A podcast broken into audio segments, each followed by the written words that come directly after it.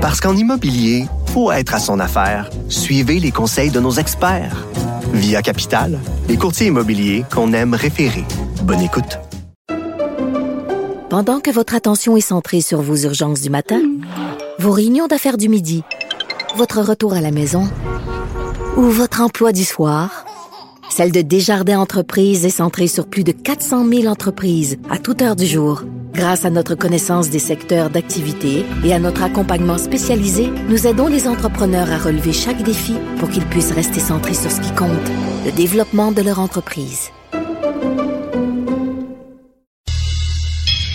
Un adolescent de 17 ans poignardé.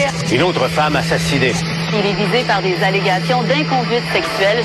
Les formations politiques s'arrachent le vote des familles. Comment faire fructifier votre argent sans risque?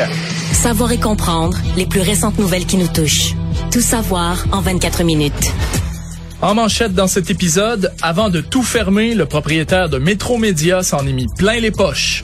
Un jeune de 12 ans sauve la vie de trois personnes et ça ne passe pas inaperçu. Et importante avancée médicale aux États-Unis. Tout savoir en 24 minutes. Tout savoir en 24 minutes. Bienvenue au Tout savoir en 24 minutes. Bonjour Rémi. Bonjour. Euh, écoute, je veux commencer par euh, une nouvelle qui euh, qui surprend. Malheureusement, on en a beaucoup parlé euh, dernièrement, la fermeture de Métro Média, tous ces jeunes journalistes et plus aguerris aussi qui ont qui ont perdu leur emploi.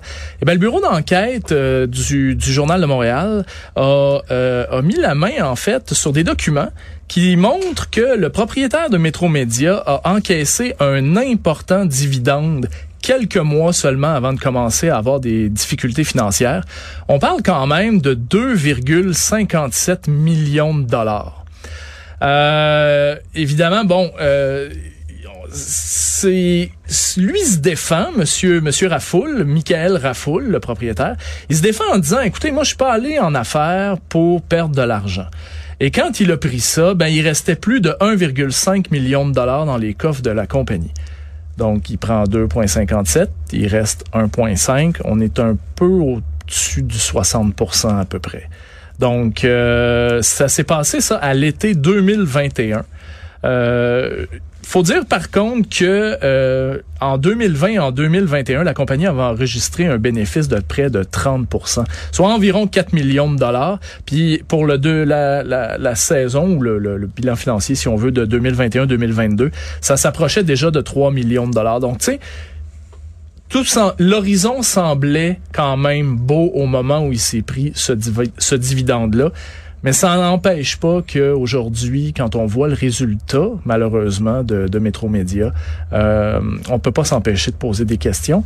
Avant de te laisser, je te dirais que euh, Monsieur euh, Mollet, qui est le président de Métromédia, et Monsieur Rafoul, euh, le propriétaire, ont empoché à peu près là 26 000 dollars euh, par mois de salaire.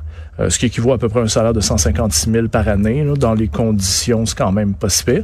Mais quand on ajoute le dividende de 2,5 57 millions.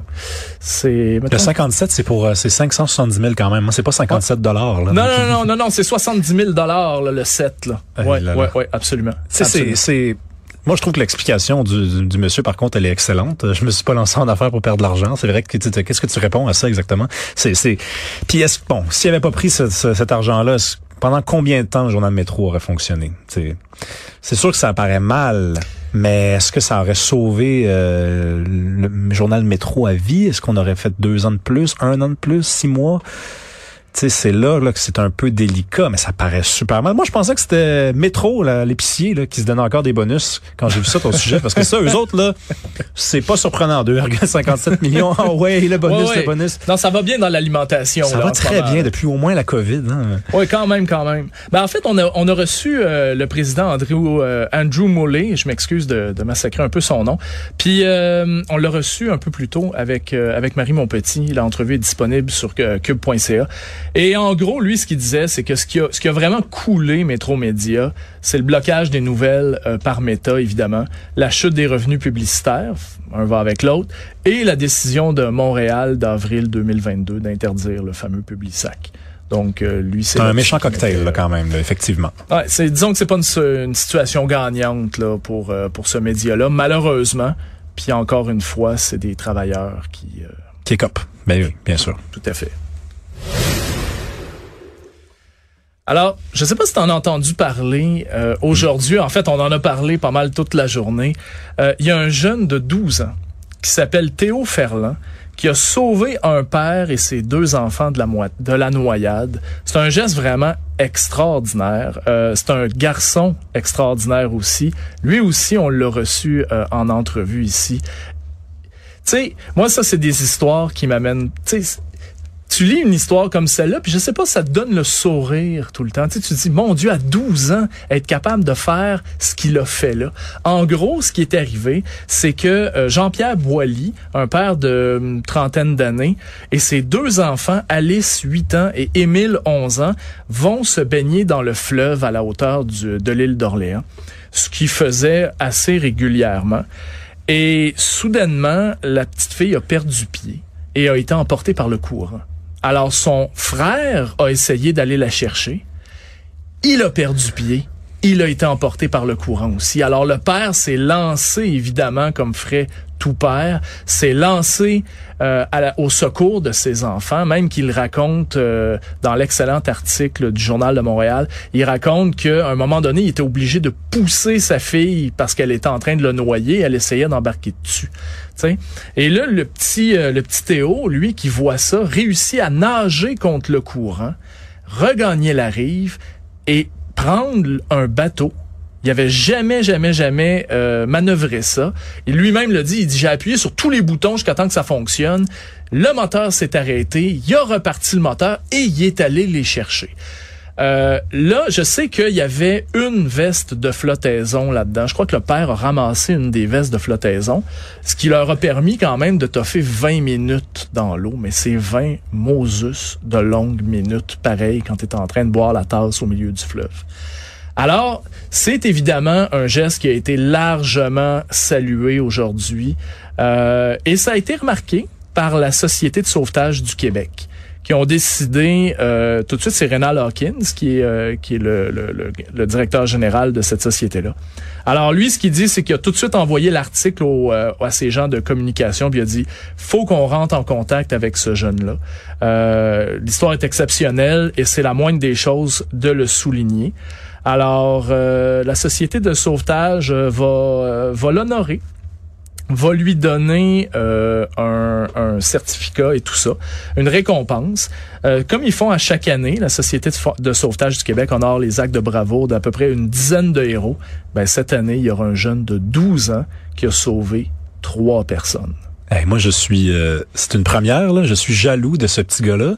Parce que moi, quand j'avais 12 ans, j'avais posé aucun geste héroïque encore dans ma vie, puis je pognais pas du tout avec les filles. Imagine ce petit gars-là dans quelques jours, il arrive à l'école, puis c'est le sauveur. Là. Ouais. À lui là, les numéros de téléphone vont commencer à s'écrire sur des gommes effacées, ça va circuler Il dans risque l'école. d'être le héros de son école, hein, ça c'est vrai. Ouais, mais remarque, j'en ai 48 puis j'ai sauvé personne encore. Ouais. Euh, donc euh, lui 12, 3, j'ai du chemin à faire encore. C'est incroyable. Savoir et comprendre. Tout savoir en 24 minutes. Alors, on sait que toi et moi, Facebook bloque les sites de nouvelles. Euh, les tous les médias euh, sont bloqués depuis le 1er août au Canada, ou en tout cas en voie de l'être et tout ça. Peut-être qu'on a accès à certaines affaires, mais c'est marginal. Et on sait aussi qu'il y a des feux de forêt qui font rage en ce moment dans les territoires du Nord-Ouest. Et les deux ensemble donnent un cocktail relativement explosif qui a poussé la ministre du patrimoine, Pascal Saint-Onge, ministre fédéral évidemment, euh, ça l'a poussé à traiter Meta de irresponsable et déraisonnable. Euh, ce qu'il faut comprendre, c'est que les gens cherchent les évacuer, ceux qui sont touchés par ces, inc- par ces incendies-là, ils cherchent des réponses. Ils cherchent une façon de faire et en bloquant l'accès aux nouvelles, ils se, ils peuvent pas être certains du type d'information qu'ils reçoivent. Donc, est-ce que telle route pour évacuer un village, une ville, sa résidence, est-ce que cette route-là est sécuritaire? Ben, on le sait pas en réalité. On le sait pas parce que tous les médias sont bloqués. Alors la ministre euh, espère évidemment que euh, Meta va revoir un peu sa position. C'est loin d'être gagné en fait parce que euh, Ottawa ne peut rien faire. Meta est une compagnie privée, donc ils dans, en mesure de la loi actuelle, ils peuvent pas forcer Meta à réouvrir l'information, euh, à repermettre la distribution d'informations. Donc, elle l'admet elle-même. Facebook a aucune obligation en vertu de la loi actuelle. Euh, Meta n'a pas réellement commenté cette, cette histoire-là, mais dit par contre que euh, elle a activé sa fonction Safety Check ou contrôle de l'absence de danger et que le contenu des agences gouvernementales officielles, des services d'urgence et des organisations non gouvernementales sont toujours disponibles. C'est un petit peu une façon de se laver les mains, je Ben pense, oui. de, de ce problème-là. On est d'accord. Puis tu sais, là, là ce qui la question qu'il va falloir se poser, c'est est-ce que les tribunaux vont s'en mêler? Est-ce qu'on peut pas passer une loi? Là, après, Meta est une entreprise américaine. Est-ce qu'elle va être soumise à- aux tribunaux canadiens? C'est encore une autre question, mais est-ce qu'on peut pas passer une loi qui oblige des entreprises comme Meta à ne pas agir de cette façon-là dans des situations d'urgence? Meta va probablement répondre, oui, mais c'est quoi ça, des situations d'urgence? C'est vous qui allez le définir, j'imagine. Donc là, quand un enfant va être enlevé, est-ce qu'il va falloir que le blocus euh, baisse? C'est un combat d'orgueil, là, en ce moment. C'est qui va lâcher le premier, là? Hein? C'est, c'est un peu comme jouer à, tiens, tiens, tiens, je te tiens par la barbichette, là. Puis c'est le premier qui lâche en ce moment. C'est triste, là. C'est extrêmement triste. Puis le point que tu soulèves est important aussi. C'est là, il y a des gens qui, pour et informés, là, sont bien intentionnés. Là. Ils vont commencer à écrire sur Facebook. Là, euh, Joe, Joe Blow va écrire euh, Prenez telle route, je vous le jure que c'est safe, euh, on peut passer. Non, mais ça, c'est pas un journaliste. Là. Mais qui est Joe Blow? Qui est Joe Blow exactement? Puis ça se peut-tu que Joe Blow soit mal intentionné? Hmm. Puis qu'il veuille, qu'il veuille dérouter, qu'il veuille. euh, Donc là, on, non, on peut pas, on peut pas risquer ça. Savoir en 24 minutes. Ben Alors, je reste sur les feux de forêt, euh, mais euh, je te ramène au Québec. Tu sais, on a eu un été extrêmement difficile, extrêmement difficile. On se souvient là des des nuages qui en finissaient plus, l'air irrespirable à Montréal, qui s'était le nuage s'était dé- déplacé à New York, c'était même rendu jusqu'en Europe, euh, euh, assez haut quand même, mais il était visible sur les satellites. Alors, euh, évidemment, tout ça, ben, c'est en raison, comme je le disais, des feux de forêt, mais surtout de la, de la quantité d'hectares qui a brûlé cette année. Euh, en 2023, c'est 5,2 millions d'hectares qui a brûlé. C'est un territoire à peu près aussi grand que le Costa Rica et c'est plus de 100 fois l'île de Montréal. Alors, tu sais, quand on regardait toute cette fumée-là, on peut comprendre avec 5,2 millions d'hectares. Je te dirais que depuis les années 70, le Québec avait jamais vu plus de 2 millions d'hectares de forêts brûlées en une seule année depuis 1970, depuis les années 70. Donc, c'est- plus que deux fois presque et demi. Alors, ce qui inquiète encore plus euh, les, experts, c'est qu'une partie importante de ce qui a brûlé se trouve dans ce qu'on appelle la zone de protection intensive, donc où est-ce qu'il y a le plus de population. Alors, les feux non seulement brûlent plus, mais se rapprochent encore plus des gens. Alors, euh, tu vois, en 2005, qui était considéré comme la pire année pour cette zone-là, il y avait seulement, seulement, je le dis entre guillemets, 385 000 hectares qui avaient brûlé. En 2023, on est déjà rendu à 1,5 million. Ah, c'est énorme. Mais tu je pense que c'est important aussi de donner des, images. Tu dis, c'est la, c'est la superficie du Costa Rica. Costa Rica, là, c'est pas le Brésil, mais c'est pas un petit pays non plus, là. OK? Donc, c'est gros, là, ce qui a brûlé. Ça, c'est une année. Hein?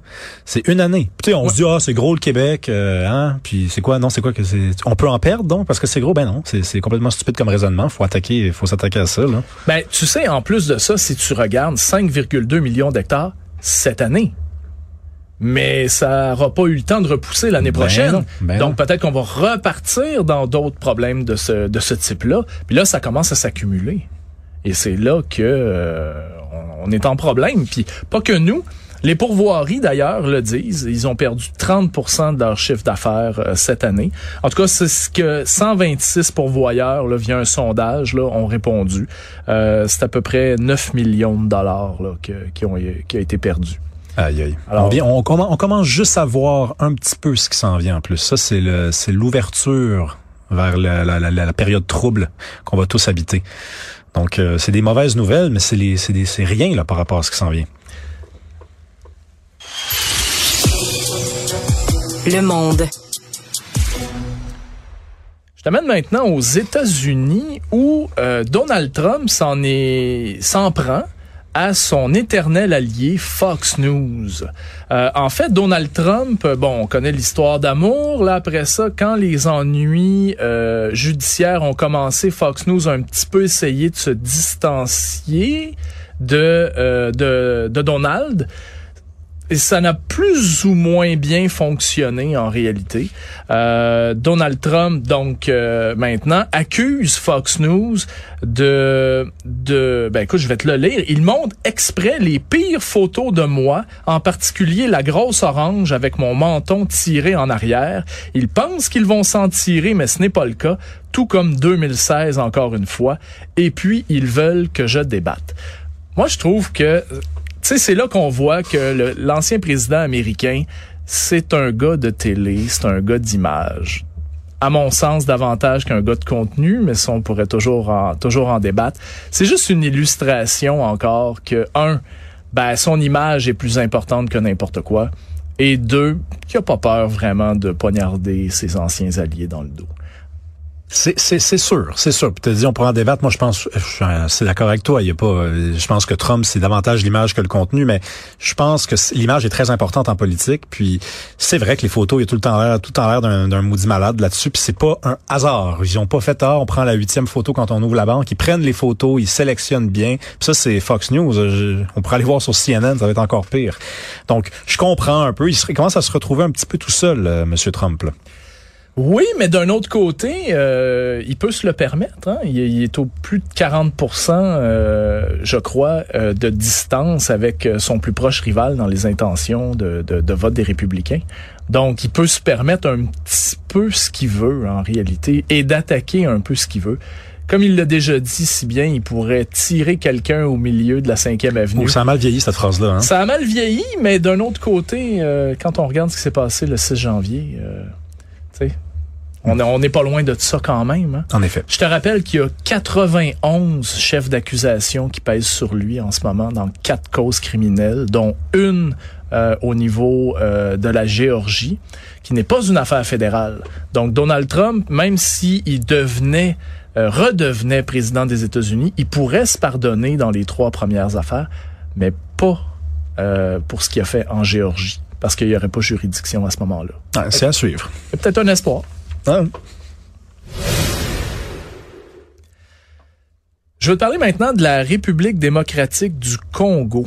Euh, un peu loin, mais euh, tu vas voir, il y a l'UNICEF qui lance un cri d'alarme. Il y a plus de 8000 enfants infectés par le choléra dans l'est du pays. Euh, le choléra, évidemment, c'est une maladie, euh, c'est un, un, un virus épouvantable euh, qui fait quand même... Regarde, chaque année, on compte 1,3 à 4 millions de cas de choléra dans le monde euh, et entre 21 000 et 143 000 décès euh, dus à la maladie. Euh, on peut en mourir là, en seulement quelques heures si euh, s'il n'y a pas de traitement. Et évidemment, ben, ça, ça se propage quand les conditions sont difficiles.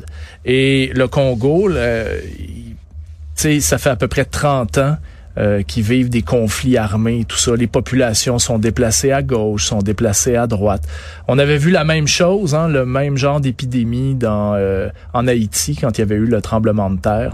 Les gens s'amassent, font des espèces de bidonvilles, essaient de survivre comme ils peuvent, boivent l'eau où ils la trouvent et se passe comme ça euh, le choléra. Donc, euh, je voulais juste t'amener là-dessus. Tu vois, en 2017, une euh, épidémie de choléra avait touché euh, toutes les régions du pays, y compris la capitale Kinshasa, et ça avait fait euh, à peu près 55 000 cas pour 1100 décès. Donc, c'est une situation quand même qui qui est sérieuse là-bas. Et j'espère, avec ce qui se passe au Niger et tout ça, que ça va pas, euh, ça va pas se répandre. Ben oui, mais c'est, nous, on, on s'est débarrassé du choléra quoi au 18e, peut-être même au 17e siècle. Euh, Je veux dire, euh, là, je vois le retour du scorbut aussi là, dans certains pays, de la lèpre. C'est, il y a vraiment des, malheureusement, il y a des sociétés qui, qui vivent à une autre époque totalement. Là, c'est, c'en, c'en est, c'en est triste, c'en est même tragique parce que 8 millions de cas, là, c'est, c'est pas une petite épidémie, là. Et surtout qu'on sait d'où ça vient. Sais, c'est ça qui est, c'est ça qui est, qui, qui est déstabilisant un peu là-dedans. C'est qu'on sait d'où ça vient, mais on a de la difficulté vraiment à combattre ça. Si tout le monde avait une bouteille d'eau, euh, en République euh, démocratique du Congo, ben, les enfants seraient peut-être pas infectés. Mais ben, là, maintenant, ça te prend de l'eau, ça te prend des bouteilles d'eau. Et l'UNICEF, tu vois, euh, a lancé une campagne de financement. Ils en sont seulement à 9% de leur objectif. Alors, c'est quand même loin des gens, c'est ce, ce genre d'épidémie-là. Et pourtant, c'est tellement important. Moi, j'ai dit 8 millions, mais c'est 8 000 quand même. 8 000 enfants infectés, mais c'est 8 000 enfants de trop. Absolument. Savoir et comprendre. Tout savoir en 24 minutes. Il y a une nouvelle médicale euh, qui, euh, qui, qui nous vient de New York, évidemment aux États-Unis. Et je, je, je voulais vraiment t'en parler parce que je trouve qu'il y a une lueur d'espoir dans ça qui est incroyable. Je te lance un mot comme ça, xénogreffe. Est-ce que tu as une idée de ce que c'est? Xénogreffe. Alors, il y a greffe. Il y a greffe. il y a xéno, donc euh, qui veut dire euh, étranger, donc une greffe étrangère. Ça voudrait, est-ce que ça voudrait dire se- utiliser l'organe d'un- d'une espèce étrangère? Absolument, c'est transformer, euh, excuse-moi, transplanter un organe animal dans un corps humain. Ça fait plus d'un siècle qu'on essaie de faire ça, évidemment avec des résultats, euh, ben zéro résultat en fait. On, a réussi à tenir des gens un peu en vie quelques moments, mais d'en faire une solution permanente, c'est pas encore arrivé. Mais ça pourra peut-être changer. Alors, aux États-Unis, ils ont réussi à transplanter un rein de porc dans le corps d'un homme de 57 ans et ça fait, ça fait 32 jours qu'il survit avec, euh, avec ce rein de porc. Ce qui est un record jamais, jamais, jamais atteint. Euh, premièrement, ce qu'il faut savoir, c'est que c'est pas quelqu'un qui s'est porté volontaire, c'est quelqu'un qui a donné son corps à la science et qui est en mort cérébrale. Donc, avec le consentement de la famille, euh, les médecins ont procédé à l'intervention. Euh, il s'agit évidemment, le- le- l'organe est prélevé d'animaux qui sont génétiquement modifiés euh, pour qu'ils soient moins rejetés par le système immunitaire euh, humain. Ce qui est important dans ça, c'est que il y a énormément de gens qui ont des problèmes rénaux, qui sont en dialyse, qui attendent des greffes au Québec et tout ça. On parle souvent du don d'organes. Il y a tout un débat à faire là-dessus. On est en train de réussir, je pense, à complètement contourner le problème, à savoir réussir à élever des, dans ce cas-là, des porcs qui vont réussir peut-être à nous sauver la vie à un moment donné. Je trouvais que c'était une avancée qui était euh, qui était importante quand Ben, même. Vraiment, c'est incroyable la science là. Incroyable. Tu vois, euh, ils ont modifié euh, l'animal, ils ont suppré- suppressé quatre gènes porcins et ils ont inséré à l'intérieur six gènes humains. Tu sais, tout ce qu'on fait comme travail sur l'ADN, toute la recherche de l'ADN, ben, c'est à ça que ça sert. Hein, au lieu de manger du bacon, on va faire des transplantations. Tout savoir en 24 minutes. Et je termine en te parlant de Vlad l'Empaleur, qui est mieux connu sous le nom évidemment de Dracula. Il y a toute une version euh, cinématographique du personnage, romancée et tout ça. Mais c'est quand même un personnage qui a réellement existé euh, au 15e siècle. Euh, il, est- il était surnommé Val l'Empaleur parce qu'il avait l'habitude d'empaler ses, ses ennemis, tout simplement. Alors, au-delà de toutes les histoires de vampires et tout ça, eh bien, figure-toi donc qu'il y a des, des scientifiques qui ont mis la main sur des lettres qu'il a écrites lui-même. Euh, ce sont des lettres qui sont vieilles, qui sont vieilles de 550 ans. Et dessus, ils ont réussi à prélever de la sueur, des empreintes et de la salive. Ce sont des chercheurs italiens et israéliens. Et ils ont découvert que Vlad l'Empaleur souffrait probablement d'hémolacrie, c'est-à-dire qu'il pleurait des larmes de sang. Euh, disons que ça vient juste ajouter une petite couche au lugubre du personnage. Ben oui, hey, on va tous bien dormir à soir. Là, la question, c'est de savoir est-ce qu'il pleurait souvent? Mais bon, Je suis sûr que oui, moi. Écoute, Ça peut pas bien finir cette histoire-là. là. tu sais, c'est une maladie qui, est- qui existe vraiment. C'est une maladie, par contre, extrêmement rare. Euh, Il y a un cas qui a été rapporté en- dans une revue scientifique en 2021. C'est une femme indienne qui pleurait des larmes de sang alors qu'elle avait ses règles. Alors, Oh là là, t'as vraiment, je te laisse le mot de la fin, après Sylvain. Franchement, débrouille-toi. Merci beaucoup. merci.